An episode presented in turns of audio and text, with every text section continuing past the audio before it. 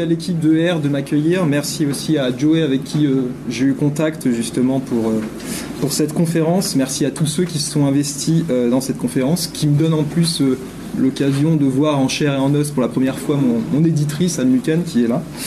Et puis qui me donne aussi l'occasion de découvrir un peu la Suisse parce que c'est un pays que je ne connaissais pas du tout.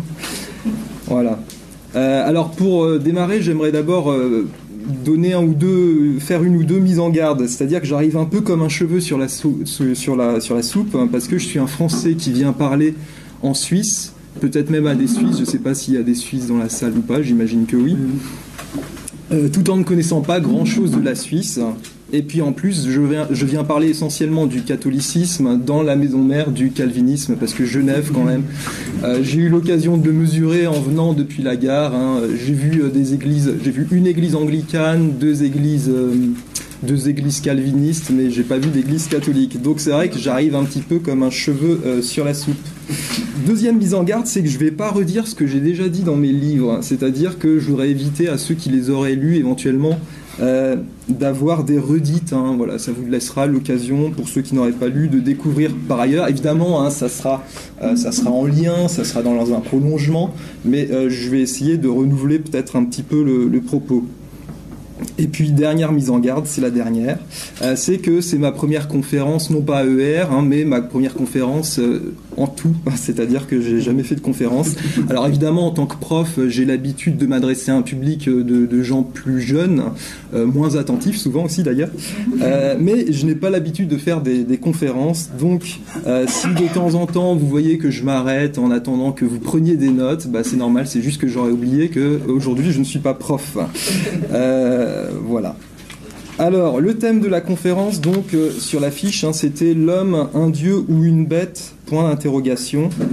Euh, évidemment, je le dis tout de suite, j'apporte tout de suite la réponse. Il s'agit là d'un choix totalement impossible, c'est-à-dire que l'homme va être ni un dieu ni une bête.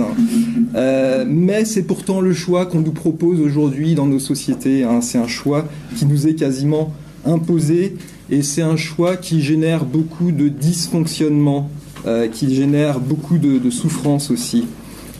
Ça va être d'ailleurs la thèse de cette conférence, hein. ça, va être, euh, ça va être que de nombreux dysfonctionnements actuels sont dus à une rupture de nos sociétés avec euh, l'anthropologie chrétienne, donc la vision chrétienne de l'homme.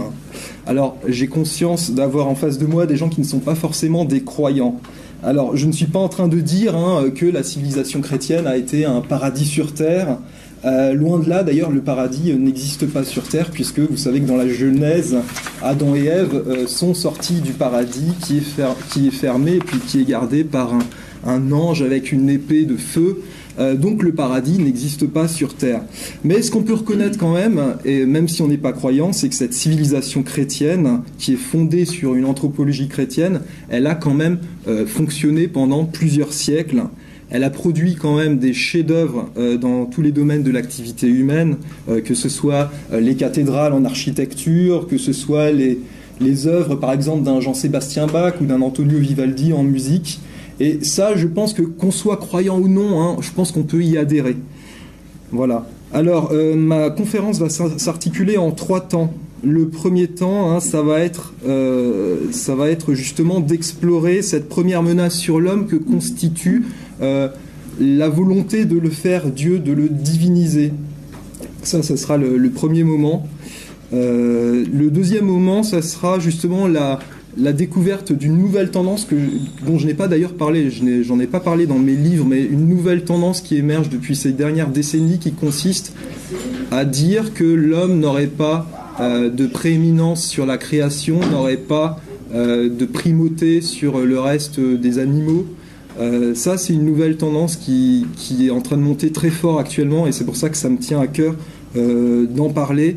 vous avez compris du coup qu'on se retrouve avec un homme, une anthropologie chrétienne qui est prise dans une sorte d'étau dialectique, puisque d'un côté, euh, certains veulent le diviniser, en faire un dieu, et de l'autre côté, certains prétendent au contraire qu'il est au rang des bêtes, mais pas plus, qu'il n'a pas de place particulière dans la création.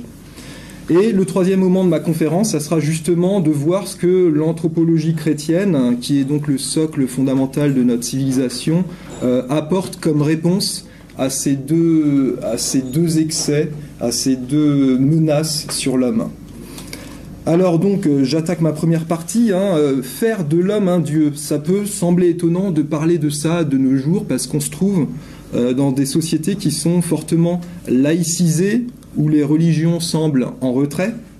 Alors, c'est vrai pour les religions traditionnelles, hein, mais c'est moins vrai pour une religion, pour une religion plus vague qu'on pourrait qualifier de religiosité.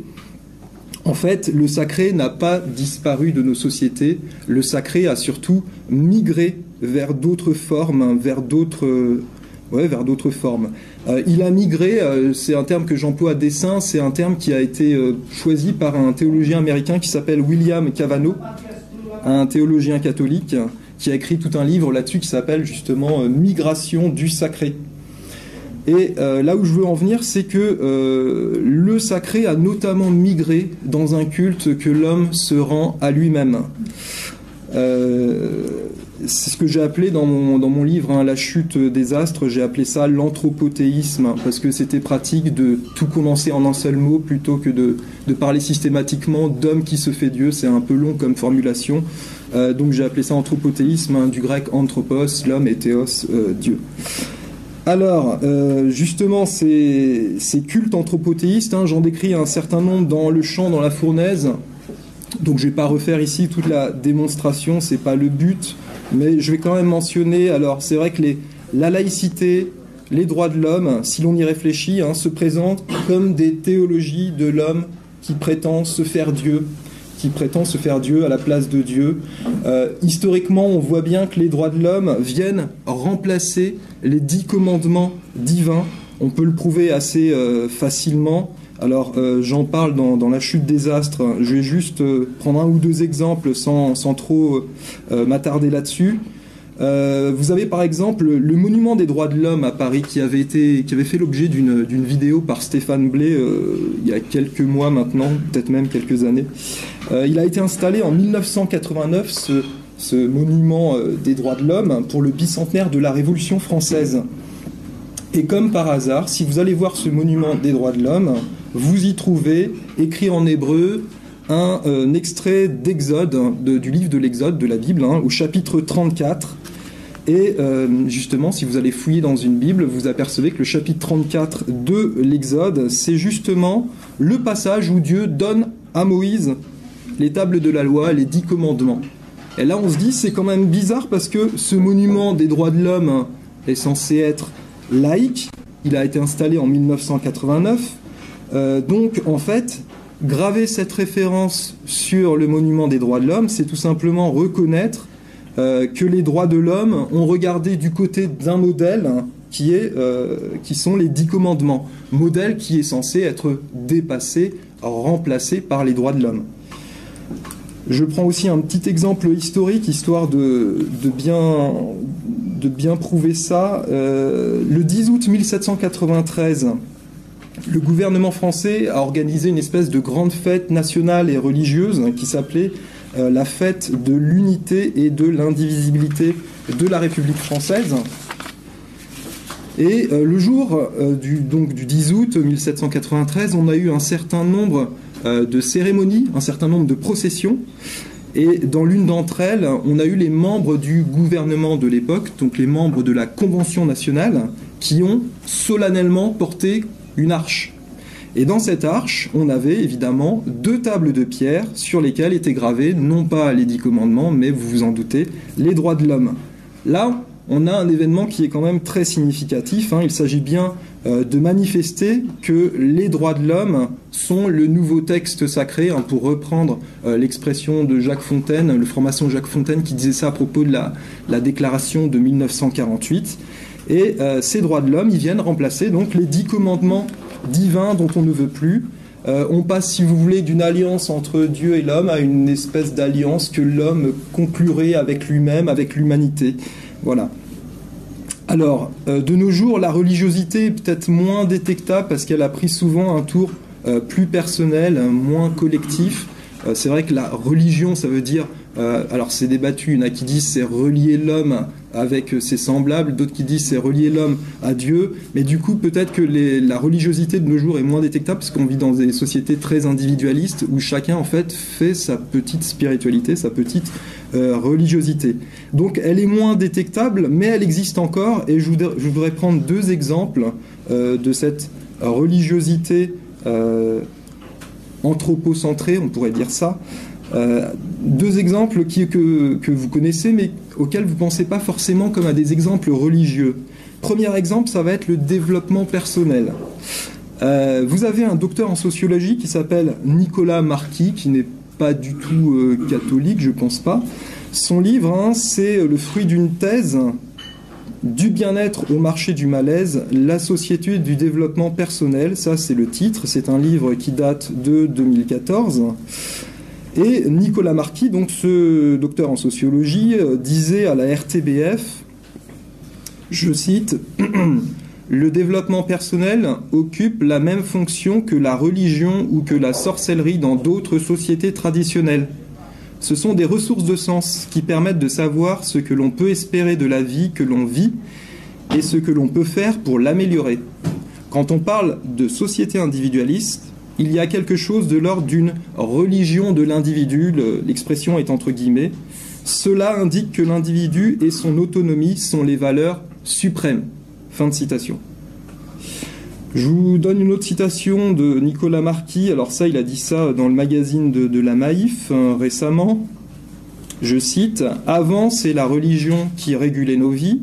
Aller à la messe, pratiquer la charité et accéder à l'au-delà. Ce temps est révolu. Alors, qui va bien aujourd'hui? Qu'est-ce qu'une vie réussie? La réponse incombe désormais aux individus. C'est une chance et aussi une charge. Fin de citation. Alors attention, je ne suis pas en train de dire qu'il n'existe pas tel ou tel outil qui n'est pas intéressant dans le développement personnel. Hein. Je ne suis pas du tout en train de dire ça. Simplement, si vous prenez à la lettre tout ce que vous dira un livre de développement personnel, vous allez du matin au soir vous centrer sur vous-même. C'est vraiment ce constat-là euh, que je voudrais faire. Hein. Et ça, ça date pas d'hier. Euh, le développement personnel en France, on en trouve des traces dès le début du XXe siècle. Il y a un livre qui a eu un grand retentissement en 1927, qui est un livre du docteur Victor Pochet, qui était à l'époque un chirurgien très renommé. Et euh, Victor Pochet a écrit un livre qui a été récompensé par l'Académie française, dont voici le titre, le chemin du bonheur, la rééducation de soi-même. La proposition du docteur Pochet, c'est l'autosuggestion permanente. Voici ce qu'il recommande hein, au lecteur de son livre. Je cite Chaque fois que vous êtes sur le point de vous impatienter, dites-vous Je suis calme, je suis énergique, je suis puissant. La colère est une faiblesse, elle est ridicule. De plus, elle crée des poisons. La colère tue lentement c'est un suicide. Répétez-vous, je parle lentement, je fais tout lentement, je suis doux, je suis calme, je réfléchis avant de parler et d'agir, j'agis et je parle quand je suis maître de moi. Ceux qui m'entourent admirent mon calme et mon sang-froid. J'ai sur eux une grande influence. Chacun, devant mon calme, a confiance en moi. Il faut que pendant une heure par jour, je ne m'impatiente pas, que je sois maître de moi. Je donne l'impression d'un homme sérieux et réfléchi. Je suis maître de moi. Je suis fier de voir que je deviens fort et énergique. Une bonne parole calme toute colère chez les autres. Il faut que plusieurs fois par jour, je pense à avoir pendant quelques instants le contrôle absolu de moi. Il faut que pendant une heure par jour, je ne m'impatiente pas, que je sois maître de moi. Autre autosuggestion qu'il propose, hein, je suis fort, maître de moi, j'ai le contrôle de mes actions, je le veux, je le veux. Et une petite dernière pour la route, je suis maître de moi, je suis maître de mes actes, j'arriverai, je serai le premier. Fin de citation. Alors vous me direz peut-être, oui, mais dans le christianisme, on voit bien qu'il y a aussi une quête de la perfection euh, qui existe. Alors quelle va être la différence avec celle, avec la quête de la perfection proposée par le développement personnel? Bah, Il y a une différence abyssale puisque la quête de la perfection dans le christianisme et notamment euh, la quête de sainteté euh, dans le catholicisme n'est pas une quête centrée sur soi. Cette quête, elle était centrée sur Dieu. L'objectif, c'était d'essayer de plaire à Dieu en toute chose. Là, on voit bien avec le développement personnel, si vous voulez, que le moi a pris la place de Dieu. Euh, on ne prie plus Dieu, on se prie soi-même. Hein. Les autosuggestions peuvent très bien être analysées comme des sortes de prières qu'on se fait à soi-même perpétuellement. Euh, donc on voit bien que c'est le moi qui est au centre et qui n'est euh, plus Dieu. Le moi qui est au centre à la place de Dieu, je veux dire. Deuxième exemple que je prends hein, par rapport justement au fait à ces religiosités anthropocentriques, euh, c'est par exemple la méditation de pleine conscience. Elle est de plus en plus répandue, elle est proposée euh, par de plus en plus d'écoles et d'entreprises. On la trouve maintenant en application sur des smartphones, apparemment aussi. Hein. Euh, l'idée, c'est d'être à l'écoute de ses sensations. Et pourtant, vous avez une psychiatre, membre du Collège royal des psychiatres au Royaume-Uni, qui s'appelle Alison Gray, euh, qui, met en garde justement euh, qui met en garde justement contre euh, certaines, certaines formes de spiritualité, dont justement la méditation de pleine conscience, puisqu'elle avertit que les formes de spiritualité, je cite, tournées vers l'intérieur, peuvent devenir, peuvent finir par devenir égocentrées. Fin de citation. Donc l'idée là aussi, hein, c'est qu'on aurait encore, vous voyez, hein, des traces de spiritualité de nos jours, mais qui seraient centrées sur le moi et non plus sur Dieu. Donc en fait, le moi prendrait euh, la place de Dieu. Alors vous me direz peut-être, euh, nos sociétés font de l'homme un Dieu, bah, pourquoi le déplorer? Après tout, hein, nous sommes habitués dans nos sociétés à un certain humanisme qui a cours depuis plusieurs siècles. Diviniser l'homme, si on y réfléchit, ça a l'air très bien, ça a l'air très bien aussi de sortir de ses limites, ça a l'air très généreux. Donc, euh, où va se trouver le problème, surtout pour un non-croyant? Le problème euh, que vous allez trouver, hein, c'est ce que je disais au début de la, conférence, c'est que souvent ça va générer du dysfonctionnement. Et ça, qu'on soit croyant ou non, je pense qu'on peut y adhérer. Euh, et là, je fais un petit retour au texte de la Genèse. Hein. Au chapitre 3 de la Genèse, vous avez la désobéissance d'Adam et Ève. Cette désobéissance, elle va susciter un certain nombre de dysfonctionnements euh, dont le livre de la Genèse nous donne la liste, les douleurs de l'enfantement, la domination de l'homme sur la femme, la pénibilité du travail. Attention, hein, le péché originel, euh, le travail n'est pas une conséquence du péché, originel. Ce qui est une conséquence du péché originel, euh, c'est la pénibilité du travail. Et la dernière conséquence, qui n'est pas la moindre, hein, c'est aussi la mort. Alors, je voudrais vous donner un petit exemple d'actualité euh, de, de spiritualité anthropocentrique où on voit bien, là, le, dysfonctionnement, on le voit bien. Hein. Euh, je voudrais parler de la mentalité LGBTQI, parce que maintenant on a rajouté, euh, on a rajouté le I, je crois. Hein. Il y a quelques années, c'était le Q qui avait été rajouté, bon là c'est le I. et puis on a donc aussi la théorie du, genre. Alors, ces mentalités, elles consistent là encore à faire de l'homme quelqu'un qui est euh, qui est centré sur lui-même.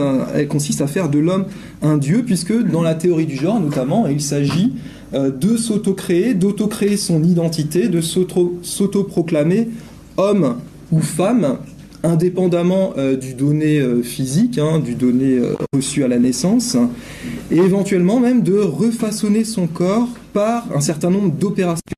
Et tout ça indépendamment de ce qui est donné donc par le créateur.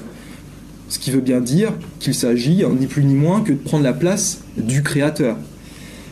Cette théologie, hein, elle est assumée de manière explicite par certains. Si vous, vous en, vous en voulez un exemple, il faut vous rendre sur le site genre pluriel, genrepluriel.be, apparemment c'est un site belge. Euh, il s'agit d'un site dédié, je cite, à la visibilité des personnes au genre fluide, trans et intersexe. Fin de citation. Ça, c'est ce qu'annonce le bandeau du site. Sur le bandeau du site, vous voyez aussi hein, une espèce de, petit personnage euh, dont on ne sait pas trop justement si c'est un homme ou une femme, puisque euh, il porte un casque de viking.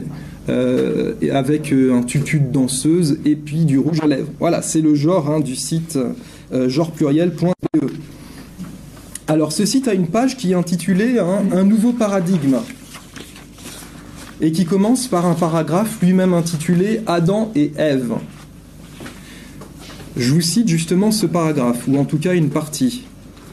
Le modèle sexe-genre qui prévaut actuellement est un modèle binaire qui sépare l'humanité en deux catégories distinctes, en se basant tantôt sur le sexe biologique, mâle-femelle, tantôt sur le sexe social ou genre, homme-femme, l'un étant naturellement, entre guillemets, à l'autre, d'où les concepts de dimorphisme sexuel, différence des sexes, complémentarité, orientation sexuelle, etc., qui, dans un but de classifier et donc souvent de hiérarchiser les individus, opère une simplification bien abusive de la réalité. Donc là, il nous explique que le modèle Adam et Ève, hein, c'est une simplification abusive de la réalité.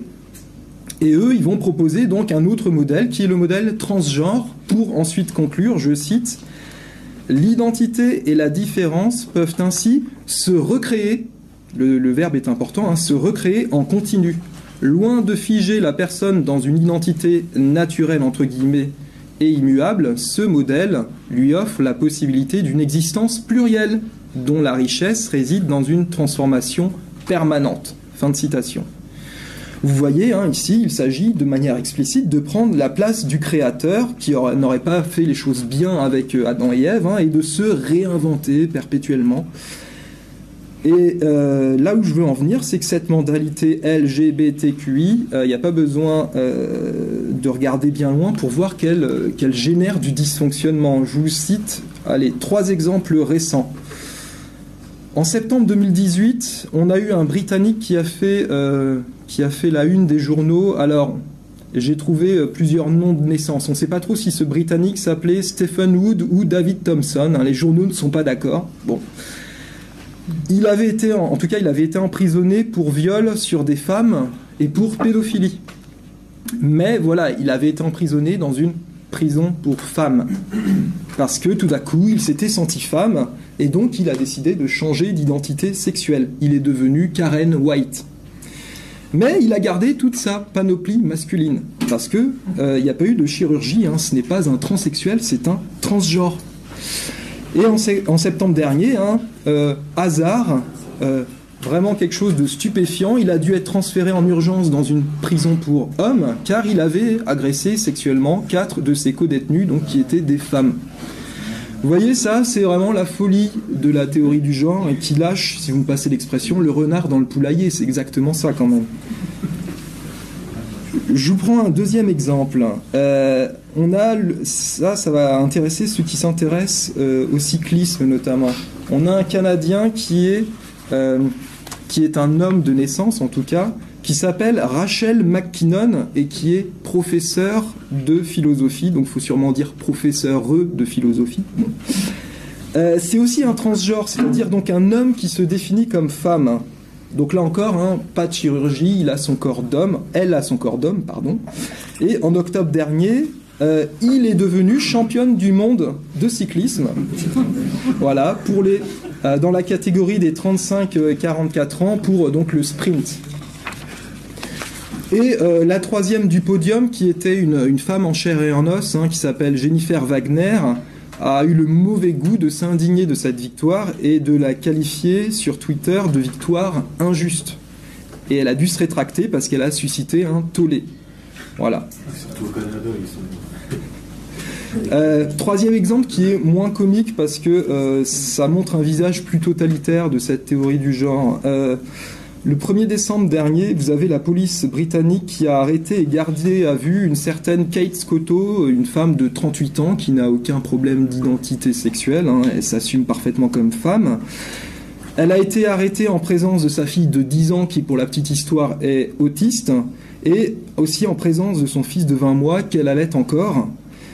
Euh, la police lui a confisqué son ordinateur et son téléphone portable, qui lui ont pas été rendus à ce jour. En tout cas, moi, quand j'ai fait la recherche le 10 février 2019, donc il y a quelques jours, ça n'avait toujours pas été rendu. Elle a, gardé, elle a été gardée à vue pendant 7 heures. Elle a été prise en photo. Il y a eu des relevés d'empreintes digitales et euh, relevés d'ADN. Et le motif de cette arrestation, c'était là encore un débat avec un transgenre euh, sur Twitter. Donc le transgenre en question, c'est un homme qui s'identifie comme femme, qui s'appelle Stephanie Hayden. Et euh, donc Kate Scotto a osé s'adresser à ce transgenre comme à un homme. Voilà. Aujourd'hui, hein, euh, donc en 2019, et là c'était même fin, c'était même fin 2018, on peut se faire arrêter quand on s'adresse quand s'adresse à un transgenre comme à un homme. Voilà où on en est. Il y a vraiment de quoi s'inquiéter parce qu'après tout, que des individus nés hommes euh, se prennent pour des femmes ou l'inverse d'ailleurs, bon, c'est une chose, à la limite, c'est leur problème. Nous obliger à rentrer dans leur délire, à avaliser ce délire, à le faire nôtre hein, d'une certaine manière, c'est quand même beaucoup plus problématique. Voilà. Euh, j'aimerais vous donner un autre exemple hein, justement de, ces nouvelles cette nouvelle anthropologie qui amène à des dysfonctionnements. Et là, on va parler un petit peu d'éducation et des nouvelles formes d'éducation. Euh, alors, l'enfant, tout naturellement, est un être hein, égocentrique, autoréférentiel. C'est naturel, ça fait partie hein, de son développement normal.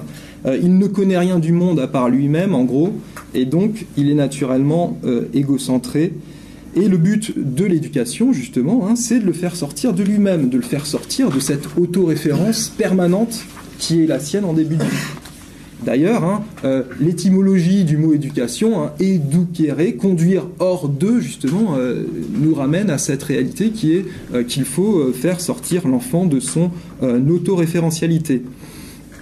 Et aujourd'hui, on voit bien que certaines théories éducatives refusent d'imposer à l'enfant la moindre contrainte, la moindre frustration. Et ça fait souvent des catastrophes, ça fait des enfants qui refusent toute limite et qui vont exploser même quand vous leur mettez des limites. Euh, peut-être que vous avez tous des exemples en tête, j'entends que ça, ça rit dans l'assistante. Euh, on a des psychologues hein, qui nous parlent de plus en plus d'enfants tout-puissants, c'est l'expression qu'ils emploient. Ce sont des enfants qui ne tiennent pas en place, qui n'obéissent jamais, qui répondent du tac au tac quand on leur fait des remarques, qui sont violents même, hein, ça peut aller jusqu'à la violence. Donc les enfants tout-puissants, voilà. Et comme par hasard, la toute-puissance, là encore, c'est un attribut euh, divin. C'est un attribut, c'est l'attribut de Dieu. Donc en fait, ces petits-enfants, ils fonctionnent euh, comme des petits dieux, des petits dans leur sphère. C'est un peu l'idée. Et euh, je vous donne un petit aperçu de ces nouvelles idées éducatives hein, qui sont de plus en plus en vogue. Euh, à travers un, titre que qu'on m'a offert d'ailleurs pour la naissance de ma fille pour m'expliquer en gros comment il fallait l'éduquer. Euh, ça s'appelle J'ai tout essayé d'une certaine Isabelle Filiosa. Alors je dis pas que tout est à, tout est à jeter dans ce livre, hein, je dis pas ça. Euh, simplement bon voilà il y a un certain nombre de choses qui sont quand même significatives. Donc elle, elle a écrit, hein, cette, cette femme, un livre pour expliquer aux parents comment éduquer les tout petits de 1 à 5 ans. Et elle nous dit à la page 124 qu'il ne faut jamais dire c'est bien à un enfant. Dire c'est bien à un enfant, c'est mal, sachez-le. Euh, euh, je vous cite euh, justement le passage de la page 124.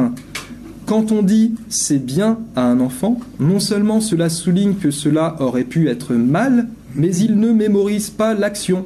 Il mémorise sa fierté et la tension liée au risque d'échec l'enfant est sous le jugement du parent. Donc, retenez bien, il ne faut jamais dire c'est bien à votre enfant. Euh, parce que dans ce c'est bien, il y a l'idée implicite que ça aurait pu être mal. Et il y a l'idée implicite que vous jugez aussi votre enfant. Et ça, c'est inadmissible, paraît-il. Euh, ici, on voit bien, hein, avec cet exemple, qu'on refuse d'inculquer à l'enfant le fait qu'il y aurait des critères externes de bien et de mal, tout simplement. Des critères qui le dépassent, qui sont là avant lui, des critères qui le transcendent et des critères auxquels il devrait se conformer. Euh, je prends un autre exemple qui est 30 euh, pages plus loin dans le même livre, hein, toujours, donc j'ai tout essayé, euh, d'Isabelle Filiosa. Je cite. alors elle nous parle du, du mensonge. Hein. et elle nous dit La grande majorité des enfants de 3 ans et demi, 4 ans mentent. Est-ce encore du mensonge? J'aime beaucoup en plus euh, la formulation, hein, je vous la refais. La grande majorité des enfants de 3 ans et demi, 4 ans mentent. Est-ce encore du mensonge? Point d'interrogation. Et elle répond Pas encore au sens où un adulte l'entend. Il est fasciné de découvrir qu'il peut utiliser le langage pour dire quelque chose qui n'est pas vrai. C'est un passage nécessaire de son cerveau. Il exerce cette nouvelle capacité de pouvoir jongler avec des images dans sa tête. Il teste, oui, mais pas votre autorité. Il teste le pouvoir des mots et cette fabuleuse faculté que nous avons de construire la réalité avec les mots. Il fait le monde à ses désirs et y croit. À cet âge, il peut aussi mentir par inquiétude, par peur de votre jugement. Je passe quelques lignes et elle conclut en tout cas en disant Dans tous les cas, mettre l'idée du mensonge dans le cerveau de l'enfant n'est pas forcément pertinent. Fin de citation. Donc là encore, on a un refus très net de faire sortir l'enfant de son autoréférentialité en matière de bien et de mal, de vrai et de faux. On le laisse construire son monde comme s'il n'arrivait pas dans un monde qui était déjà là en fait. Euh, le laisser construire son monde, attention, ça peut être pertinent euh, dans le domaine du jeu. Hein. C'est vrai que les enfants passent leur temps à jouer aux pompiers, euh, au papa ou à la maman, bon, pas de problème. Mais évidemment, en dehors du jeu, il faut quand même enseigner à ses enfants qu'il y a du, vrai, il y a, du vrai et du faux, il y a du bien et du mal. donc dans ces nouvelles théories éducatives, hein, là où je voulais en venir, c'est qu'on voit bien que l'enfant est envisagé comme un petit Dieu qui est autonome dans sa propre sphère morale, qui décide souverainement du vrai, du faux, du bien, du mal. Euh, voilà. Euh, et il ne faut surtout pas lui dire qu'il y aurait des critères de bien et de mal qui le dépasseraient et qu'il devrait intégrer.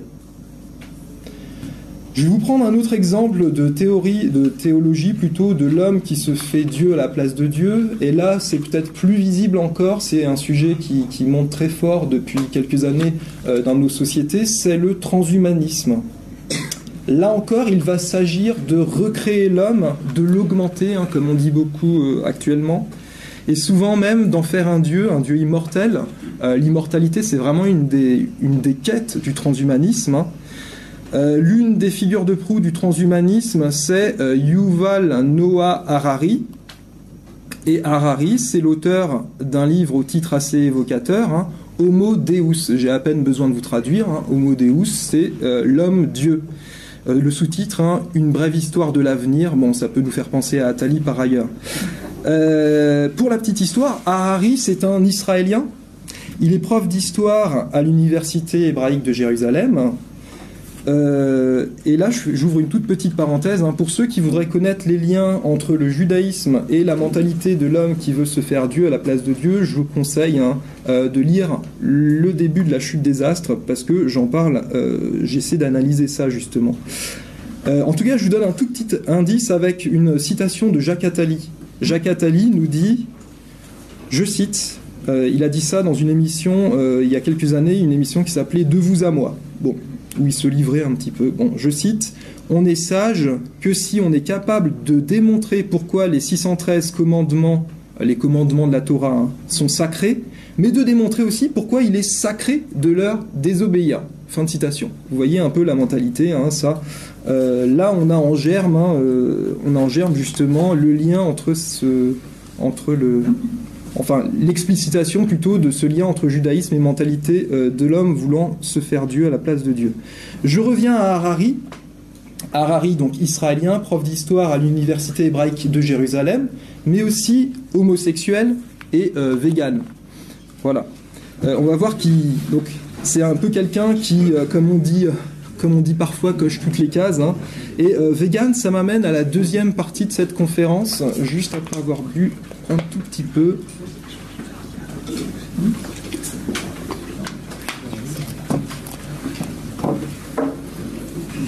La deuxième menace qu'on va voir sur l'homme et qui monte très fort dans, nos sociétés depuis les dernières années, là, c'est l'idée de euh, ravaler l'homme au rang des bêtes, considérer qu'il n'a pas de place particulière dans le monde, dans la création. Cette menace, elle semble aller hein, à l'inverse de la première, puisque la première, c'était justement de faire de l'homme un dieu, et la deuxième, ça semble être exactement l'opposé en tout cas. Donc il ne s'agit plus de faire de l'homme un dieu, mais au contraire, hein, de considérer qu'il n'a plus de place particulière dans la nature, il serait à égalité avec les autres animaux. Et très souvent, hein, dans la perspective écologique, parce que c'est d'écologie qu'on va parler, là, l'homme est considéré comme un gêneur, comme un nuisible qu'il faut parfois éradiquer, hein, c'est ce qu'on nous dit parfois. Euh, je vous donne un exemple avec la propagande contre la prétendue surpopulation. Je dis euh, prétendue, hein, parce que en fait, si on regarde parmi les spécialistes, il y a une grosse propagande euh, par rapport à la surpopulation, mais en fait, on s'aperçoit que tout le monde n'est pas d'accord sur le sujet, même parmi les spécialistes. Vous avez quelqu'un d'assez haut placé, puisqu'il s'agit quand même du mari euh, d'Élisabeth II, le prince Philippe, qui est le fondateur au Royaume-Uni du WWF. Il est fondateur, non pas, enfin, il est fondateur de l'antenne euh, l'antenne anglaise tout simplement, un WWF.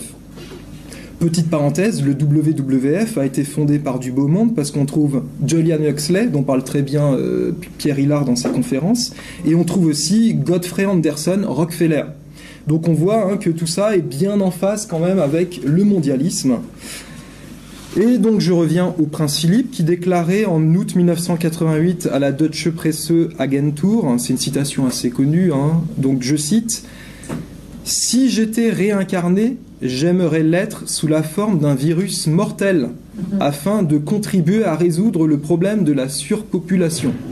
Fin de citation. Deuxième exemple que vous connaissez peut-être aussi, hein, mais je le rappelle parce qu'il est quand même assez emblématique, c'est celui des Georgia Guidestones. Vous savez, ce monument américain qui a été commandé par on ne sait pas quel richissime de la planète, hein, puisque ça s'est fait sous pseudonyme, euh, qui a coûté quand même un bon paquet d'argent. Euh, et sur euh, ce monument, donc sur ce monument américain, vous avez dix commandements et pour l'humanité, hein, dix commandements qui ont été écrits en huit langues.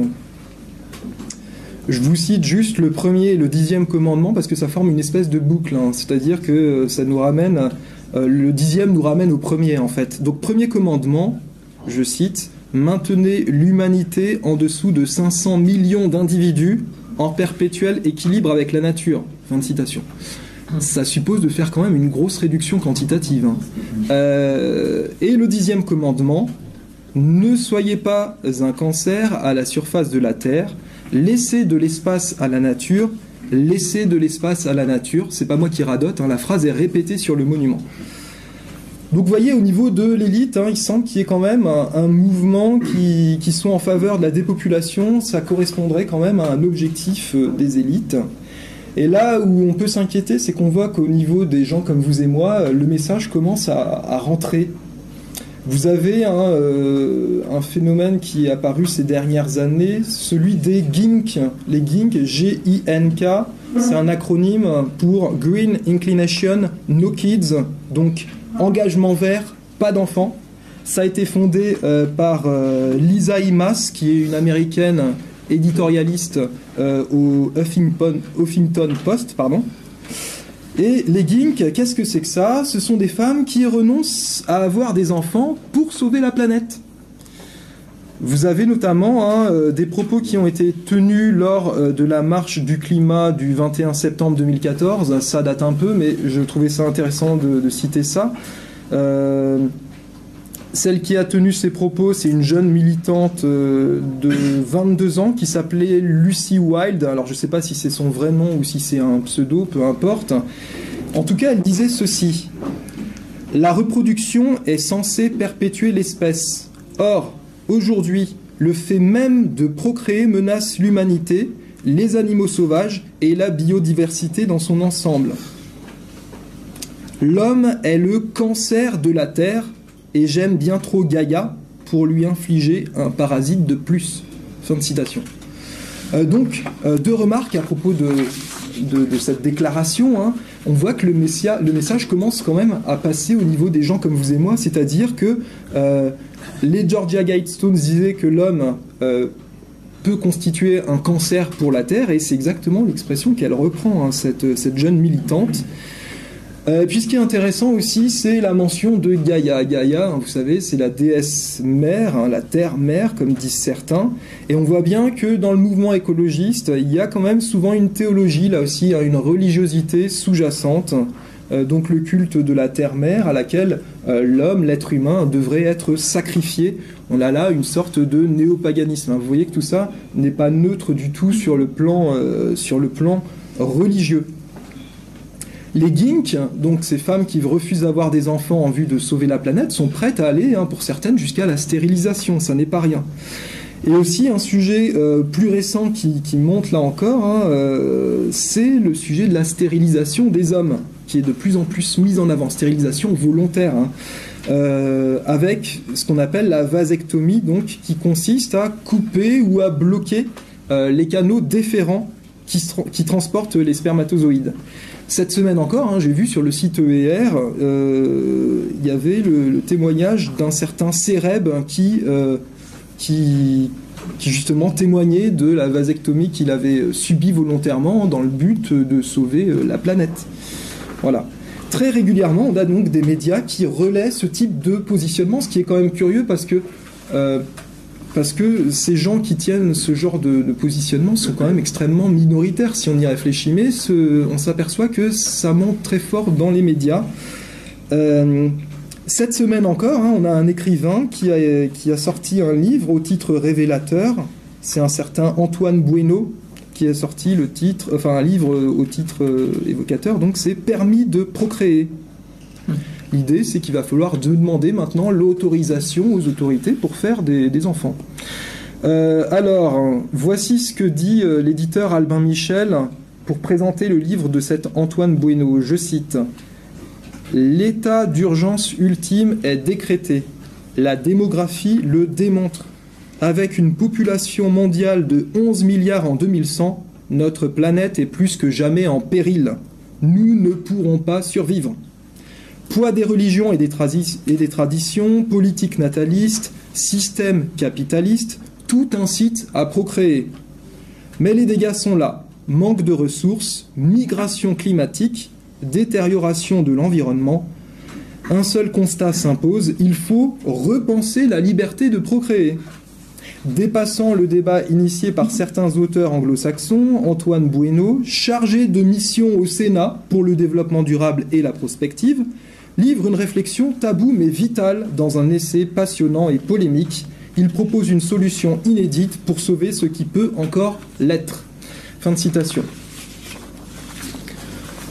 Parallèlement à cette idée qu'il ne faut surtout pas procréer, on voit monter aussi autre chose. Alors ça, c'est peut-être plus pour la blague, hein, mais je trouve ça emblématique, donc c'est pour ça que j'en parle.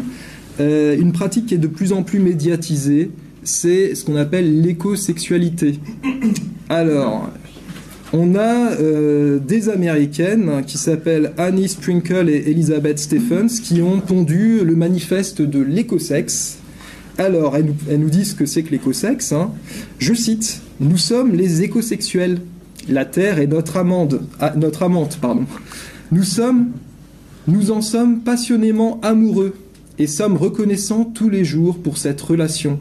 Nous faisons l'amour avec la terre. Nous enlaçons sans honte les arbres, massons la terre avec nos pieds et parlons aux plantes érotiquement. Fin de citation.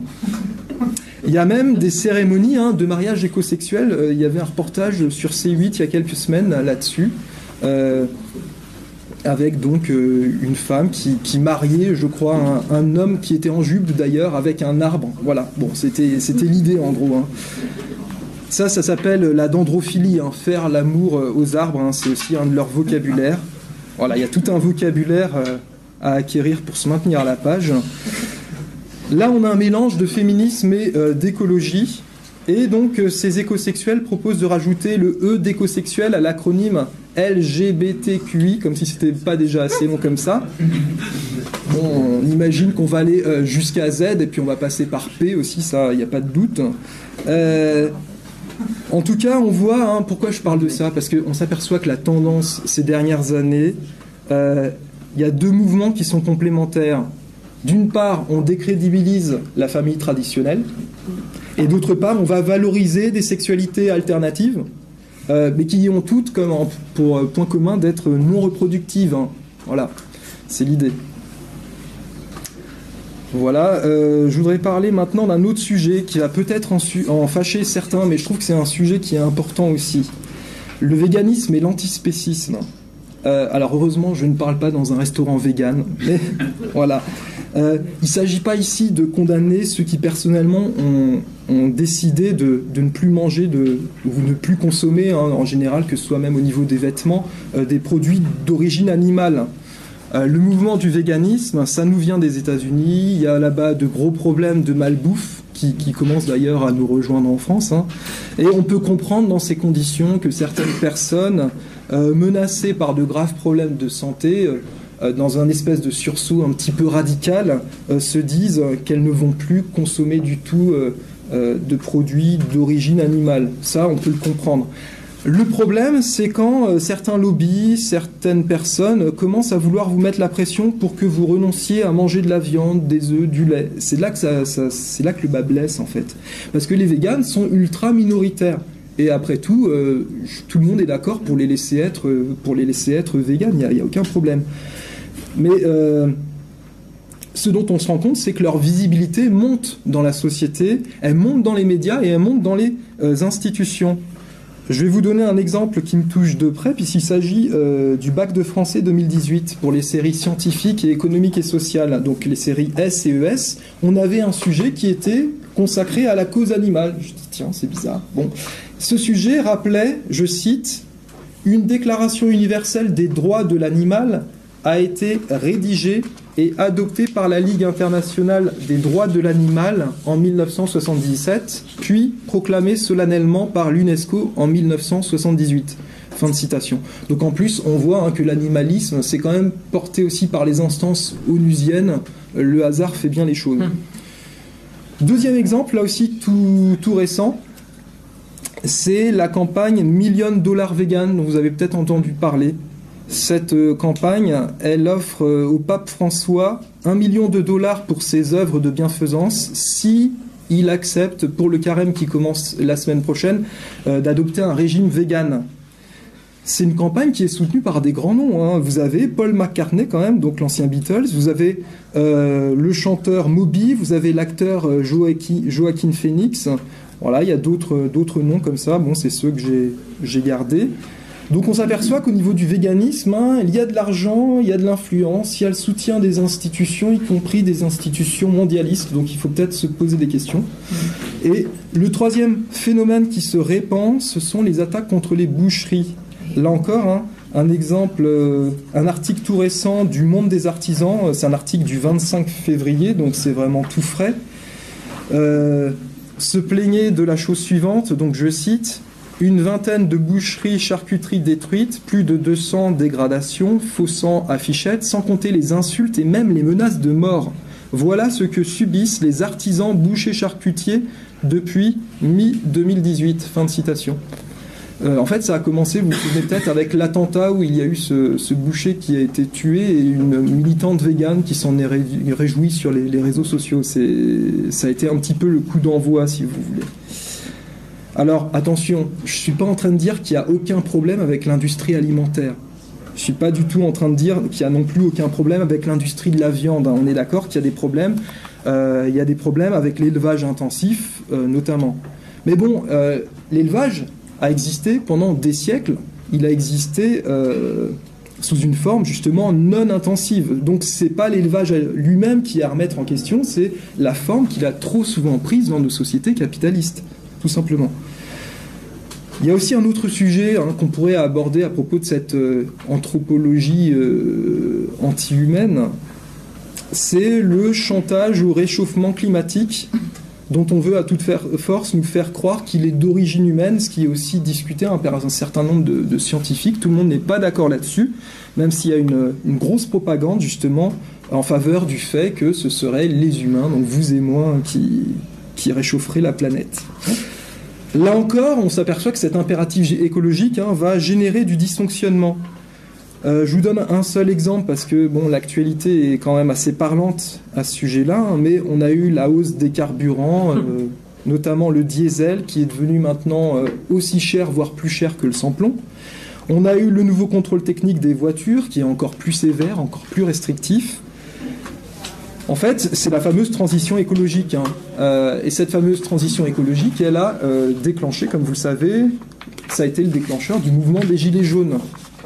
Parce que les Gilets jaunes, hein, on leur explique que c'est leur voiture qui pollue, c'est leur voiture qui réchauffe la planète. Et euh, ceux qui leur expliquent cela, c'est quand même une certaine élite qui passe son temps à se balader en avion aux quatre coins de la planète tout au long de l'année. Donc en gros, les gilets jaunes, ce sont de gros vilains qui refusent de se soumettre hein, aux impératifs écologiques, euh, qui refusent de se soumettre euh, euh, à l'urgence climatique, comme disent certains. Je vous parle de tout ça parce que j'ai une conviction, c'est que l'écologie, l'antispécisme, ne sont pas des sujets anodins, c'est pas du tout des gadgets, ce sont des sujets importants qui vont encore monter, je pense, dans les, les années à venir et qui vont devenir de plus en plus totalitaires. Voici ce que nous disait en 2015 euh, le prophète Jacques Attali sur Europe 1. C'était le, 26 novembre 2015. Je cite Il y a deux choses qui vont se passer en matière agricole. La première, c'est qu'on va aller vers une agriculture bio généralisée, imposée ou souhaitée. Et la deuxième, c'est que nous allons tous devenir végétariens, soit de façon volontaire, soit de façon imposée parce qu'il est évident que l'élevage est la pire consommation d'eau, blablabla. Bla, voilà. Euh, donc voilà, Jacques Attali, c'est intéressant de l'entendre dire ça, euh, puisque généralement il ne parle pas pour, euh, pour rien dire. Donc là, on a deux anthropologies qui sont apparemment antagonistes, hein. celle de l'homme qui se fait Dieu à la place de Dieu, celle de l'homme qui devrait se trouver pas plus pas plus élevé dans la création, on va dire, que les autres bêtes, hein, qui devraient se trouver à égalité avec le reste de la création. Et on s'aperçoit que ces deux anthropologies euh, qui, qui, battent en brèche l'anthropologie chrétienne, elles traversent quand même avec force nos institutions. Là, je vous donne un exemple aussi qui me touche de très près, puisqu'il s'agit du nouveau programme euh, de latin et de grec au lycée pour la rentrée prochaine. Euh, vous savez qu'il y a une réforme euh, qui est en cours pour le lycée, et donc on a des projets de programme, un programme qui va rentrer en vigueur donc à la rentrée 2019 dans quelques mois. Voilà ce qu'on a donc dans le programme de seconde pour le latin et le grec. Alors, dans le latin et le grec, il y aura quatre objets d'étude, hein, ce sont des thèmes qui sont étudiés, et il y en a deux qui sont très significatifs pour notre propos. Premier objet d'étude dont je vais parler, l'intitulé, ça s'appelle L'homme et l'animal. Alors là, je vous cite euh, le programme. Euh, si vous voulez, vous pouvez consulter d'ailleurs euh, les programmes hein, sur le site éducation.gouv.fr. Hein, ils sont en libre accès. Je vous cite ce programme donc. Pour les anciens, l'homme se distingue de l'animal par sa capacité à inventer, à créer et à s'interroger sur sa condition. Dans les mythes gréco-romains, la frontière entre l'animal et l'humain est perméable, autorisant toutes les variations, mutations et combinaisons de nature et d'espèces, métamorphoses, monstres et hybrides. Voilà, je passe un petit peu. Alors, euh, le programme euh, de ce premier objet d'étude fait des suggestions, des espèces de pistes de, de réflexion, si vous voulez. Je vous cite la première. L'homme, un animal comme les autres? Point d'interrogation. Euh, voilà, je passe un petit peu. Et puis donc dernière piste qui est suggérée des animaux et des hommes, des animaux et des hommes. Deux points amis ou ennemis? Point d'interrogation là aussi. Donc ça c'est pour la cause animale, hein, bien implanté apparemment euh, dans les programmes latins et grecs. Deuxième objet d'étude, l'homme et le divin. Je cite. L'Antiquité conçoit l'humain et le divin comme deux ordres distincts, mais non cloisonnés Outre les dieux majeurs du panthéon gréco-romain, d'innombrables divinités habitent la terre et l'eau, les espaces célestes et souterrains. Si les dieux prennent souvent forme humaine pour intervenir parmi les hommes, les hommes peuvent aussi, parfois, accéder au rang de dieu. Fin de citation. Là encore, des pistes de réflexion nous sont livrées par ce projet de programme. Hein. Euh, la première d'entre elles, euh, ça va être la suivante. Hommes, héros et dieux une différence de nature? Point d'interrogation. Je vous cite encore euh, une piste de réflexion euh, proposée par ce programme. Métamorphose, deux points, quand l'homme devient Dieu, quand le Dieu devient homme. Voilà, pour le programme, là on était en seconde, maintenant on passe en première. Hein, voilà. Euh, vous allez avoir un autre objet d'étude qui va être très révélateur et qui va rejoindre ce qu'on a dit tout à l'heure. Hein. Masculin, féminin, c'est l'intitulé de cet objet d'étude. Je cite. Les conceptions du masculin et du féminin sont aujourd'hui plus que jamais, discutées et questionnées. Découvrir les représentations antiques dans leur diversité, invite l'élève à enrichir sa réflexion sur les modèles, les modèles familiaux, le mariage et la sexualité. Les récits mythologiques, travestissement, échanges et confusion des sexes permettent de penser la différence des sexes. Par ailleurs, philosophes, historiens ou poètes dramatiques montrent la réalité des statuts et des rôles sociaux respectifs de l'homme et de la femme. Enfin, les couples mythiques et historiques représentent dans leur diversité heureuse ou tragique les relations amoureuses, hétérosexuelles ou homosexuelles. Fin de citation. Là encore, on va avoir un certain nombre de pistes de réflexion que nous propose ce programme. Je vous en cite quelques-unes. Travestissement, échange et confusion des sexes. Je vous en cite encore. Euh, encore une, femmes et hommes, femmes et hommes, alors voilà, c'est toujours révélateur, hein, ce genre d'ordre. Bon. Femmes et hommes, réalité sociologique, représentation et préjugés. Et puis le dernier, amour au pluriel, hmm. amantes et amants, couple mythique et historique. De nos jours, c'est à ça que ça sert, le latin et le grec au lycée. Hein, c'est à apprendre à votre bambin de 15 ans que bon, il y a des sexualités euh, qui sont autres que celles qui que la sexualité, euh, enfin la sexualité euh, traditionnelle, on va dire classique, hein, voilà. et qu'il faudrait peut-être qu'il s'ouvre un petit peu l'esprit. Hein, c'est, l'idée. Voilà, le latin et le grec de nos jours, c'est ça. On a là un programme qui est quand même très idéologique on voit que même les langues anciennes, et là ça me fait un peu mal au cœur en tant que prof de, latin et grec, même les langues anciennes sont convoquées au service de cette révolution anthropologique. Alors ça c'était pour le latin et le grec, et euh, je vais continuer à faire mon prof avec euh, le programme d'une spécialité qui va faire son apparition à la, rentrée prochaine. Euh, c'est la spécialité Humanité, Littérature et Philosophie, HLP pour les, pour les intimes. Alors, on retrouve là aussi un objet d'étude, hein, donc un thème qui va être l'homme et l'animal. Je vous lis euh, le projet de, programme, je cite. La relation à l'animal constitue un révélateur de la place que l'homme s'attribue dans la nature et dans le monde, avec de fortes implications philosophiques, éthiques et pratiques. La période de référence se caractérise par une remise en question de la frontière entre l'homme et l'animal, telle qu'elle était généralement admise au Moyen Âge. Deux montagnes à Buffon, cette séparation apparaît plus fragile ou discutable. Le statut de l'animal devient un enjeu majeur, comme en témoigne l'importance de la querelle sur l'animal-machine. Ça, c'est une allusion à, Descartes, les animaux-machines. Euh, je continue donc la lecture euh, de ce projet. Les questions de l'intelligence animale et de la communication entre animaux sont abondamment débattues. Les ressemblances, les analogies et les dissemblances entre hommes et bêtes sont méticuleusement explorées par le fabuliste comme par le naturaliste. Donc je pense que le, fabuliste ici, hein, c'est La Fontaine, et puis donc le naturaliste, hein, ça sera Buffon. Et euh, dernier paragraphe de ce projet de programme, L'étude des textes de la période de référence permet d'explorer la complexité de ces relations et de réfléchir sur ce que la connaissance des autres espèces apporte à la connaissance de l'homme. Elle permet également d'aborder certaines questions vives d'aujourd'hui. L'exploitation animale, les droits des animaux, on y vient, les cultures animales, etc. Excusez-moi. Euh, je me permets de vous poser une question. Est-ce qu'on ne peut pas éventuellement, euh, après, vous la garder pour, euh, pour la fin, puis je vous répondrai à ce moment-là, si ça ne vous dérange pas Oui, il n'y a pas de souci. Super. Alors, euh, c'était...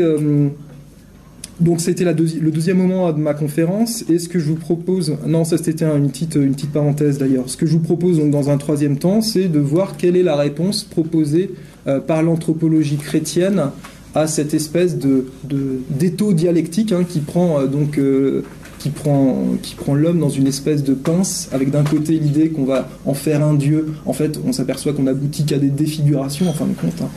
Et euh, de l'autre côté, donc, l'idée qu'il faudrait au contraire le rabaisser au rang du reste, enfin, au rang des, autres créatures. Et pour ça, on va essentiellement parler du premier livre de la Bible, qui est la Genèse.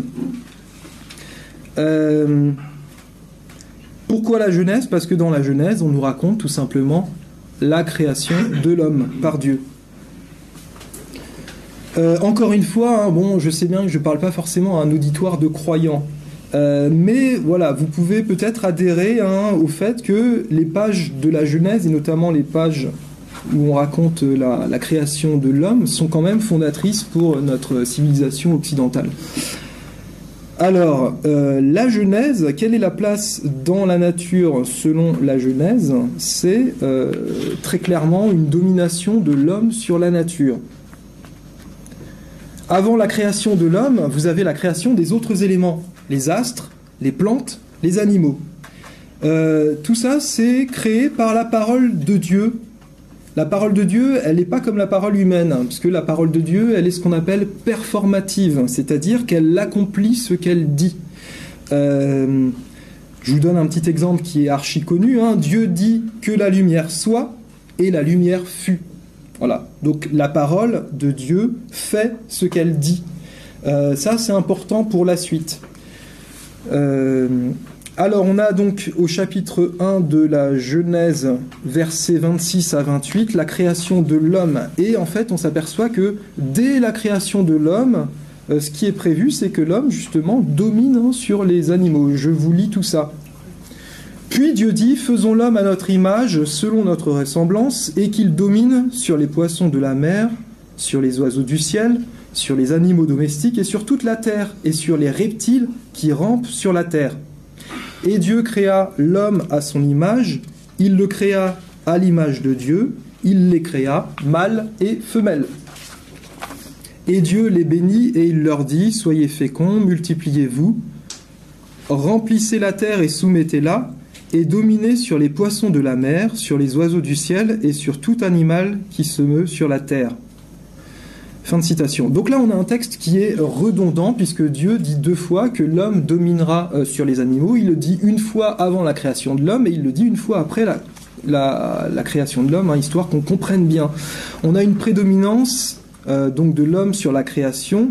Euh, qui est causée par une spécificité. Cette spécificité, hein, elle nous est énoncée deux fois là aussi, versets 26 et 27. Cette spécificité, c'est que l'homme est à l'image de Dieu. Au verset 28, vous avez donc le verbe soumettez, soumettez la terre, hein, c'est ça l'idée. Le verbe soumettez, dans le texte grec, ça va être le verbe suivant, ça va être le verbe kata kuriosate. Et la racine de ce verbe, c'est kurios. Kurios, en grec, c'est le Seigneur. Or, ce qui est intéressant de remarquer, c'est que très souvent, dans la Bible, kurios, le Seigneur, c'est Dieu lui-même. Dès le chapitre suivant de la Genèse, hein, dès le chapitre 2, vous avez Dieu qui est bien désigné par, euh, par l'auteur donc euh, du texte de la Genèse comme étant le Curios, comme étant le Seigneur. Au chapitre 2, hein, vous l'avez au verset 8, au verset 15, 16, 18, 22. Donc, on peut en conclure que Dieu veut que l'homme soit le Seigneur de la terre exactement de la même manière, ou plutôt de manière analogue, au fait que lui est seigneur de tout ce qui existe, y compris de l'homme. Vous voyez euh, cette image, euh, l'homme est à l'image de Dieu, puisque euh, il hérite, enfin Dieu lui donne à son image donc une certaine seigneurie, on peut dire ça comme ça. Vous avez un autre verbe qui est intéressant à commenter, c'est le verbe dominer. là, je reprends le verset 28, hein, dominer sur les poissons de la mer. Le verbe dominer en grec, ça sera archété. La racine de ce verbe, c'est un nom féminin qui va être arché. Arché, c'est à la fois le commencement et le commandement. C'est les deux en grec. Hein. C'est curieux, mais c'est comme ça. Et c'est aussi le deuxième mot de la Bible. En fait, la Bible commence, si vous l'avez en tête, hein, par Au commencement, Dieu créa le ciel et la terre. En arché. Et justement, dès le début du chapitre 1, on voit que c'est Dieu qui va se trouver dans un rapport de commandement avec tout ce qu'il crée. Vous vous souvenez, hein, il dit que la lumière soit, et la lumière, justement, vient à l'existence. Donc, d'après ces verbes, l'homme va se trouver vis-à-vis de la terre et vis-à-vis des animaux dans un rapport analogue à celui de Dieu vis-à-vis de tout ce qui existe. Un rapport qui est un rapport de pouvoir et de domination. Et c'est aussi hein, en cela que consiste justement la ressemblance de l'homme vis à -vis de Dieu. Au chapitre 2, vous allez avoir une confirmation de cette analogie hein, et de cette seigneurie de l'homme sur les animaux, au chapitre 2 de la Genèse, au versets 19 et 20. Euh, je vous cite ces deux versets. Et Dieu, qui avait formé du sol tous les animaux des champs et tous les oiseaux du ciel, les fit venir vers l'homme pour voir comment il les appellerait, et pour que tout être vivant portât le nom que lui donnerait l'homme. Et l'homme donna des noms à tous les animaux domestiques, aux oiseaux du ciel et à tous les animaux des champs. Donc ici, on se rend compte que Dieu donne à l'homme le pouvoir de nommer les animaux exactement de la même manière que lui-même, au chapitre précédent, avait nommé d'autres créatures. Il avait nommé le jour et la nuit, ça c'était le verset 5 du chapitre 1. Il avait donné son nom au ciel, au verset 8 du chapitre 1. Et il avait donné son nom à la terre et à la mer, au verset 10 du chapitre 1 de la Genèse. Alors évidemment, la parole de Dieu est radicalement euh, différente de la parole humaine, puisque, je vous l'ai dit tout à l'heure, la parole de l'homme, elle n'est pas performative comme celle de Dieu. Dieu dit que la lumière soit et la lumière fut. Hein. il, dit et euh, ce qu'il dit vient à l'existence, ce qui n'est pas le cas pour l'homme. Mais on se rend compte quand même que la parole humaine est à l'image, là encore, de la parole divine. De même que l'homme est à l'image de Dieu, justement. Donc, si vous voulez, euh, ce que les véganes ont tendance à dénoncer comme un anthropo-impérialisme, ça a été voulu par Dieu lui-même. C'est là-dessus que je voulais mettre l'accent. Alors, pour être parfaitement honnête, hein, c'est vrai qu'il semblerait que l'homme n'ait pas mangé de viande avant euh, le péché originel, hein, avant la transgression euh, d'Adam et Ève. Puisque avant cette transgression, Dieu donne les plantes aux hommes et aux animaux. Voilà. Mais on se rend compte quand même que dès le chapitre 4 de la Genèse, vous avez Abel, donc fils d'Adam et Ève, qui offre en sacrifice les premiers-nés de son troupeau.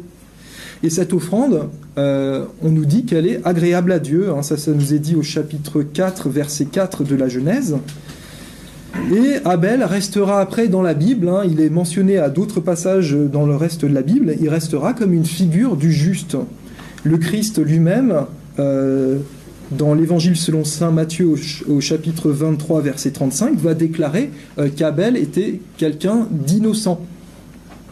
Saint Jean dans sa première lettre va dire au chapitre 3 verset 12 que euh, les actions d'Abel étaient justes. Alors, euh, dans la Genèse, j'avance un petit peu, hein, dans la Genèse, vous avez le déluge et après le déluge, hein, on a la sortie de l'arche, bon, et puis là, Dieu dit à Noé, donc au chapitre 9 de la Genèse, euh, Dieu en fait donne à Noé et à sa descendance les animaux à manger. Je cite, Dieu bénit Noé et ses fils, il leur dit, Soyez féconds, multipliez-vous, remplissez la terre. Vous serez la crainte et la terreur de tous les animaux de la terre, de tous les oiseaux du ciel, de tout ce qui va et vient sur le sol, et de tous les poissons de la mer, ils sont livrés entre vos mains. Tout ce qui va et vient, tout ce qui vit sera votre nourriture. Comme je vous avais donné l'herbe verte, je vous donne tout cela. Fin de citation. Et puis il va quand même interdire d'absorber le sang des animaux, hein, de consommer le sang des animaux. Alors, attention, euh, cette domination de l'homme sur la terre et sur les animaux, elle ne signifie évidemment pas que euh, l'homme ait reçu l'autorisation divine de faire n'importe quoi avec les animaux, avec les plantes. On est bien d'accord. On se rend compte que dès après la création de l'homme, Dieu va le placer dans un lieu spécial qui est un jardin. Euh, le texte grec va appeler ça un, paradiseon, c'est-à-dire un euh, jardin paradis, hein, c'est la même étymologie. Il le place dans un jardin, il ne le place pas dans une décharge. Donc ça vaut la peine d'être souligné. Et euh, il le place dans ce jardin dans un but bien spécifique qui va être de le cultiver et de le garder. Ça, c'est le chapitre 2 de la Genèse, hein, verset 15. Là, on a une figure qui est très importante, une figure fondatrice pour notre civilisation, qui est l'homme jardinier. L'homme qui prend soin de l'espace que Dieu lui confie.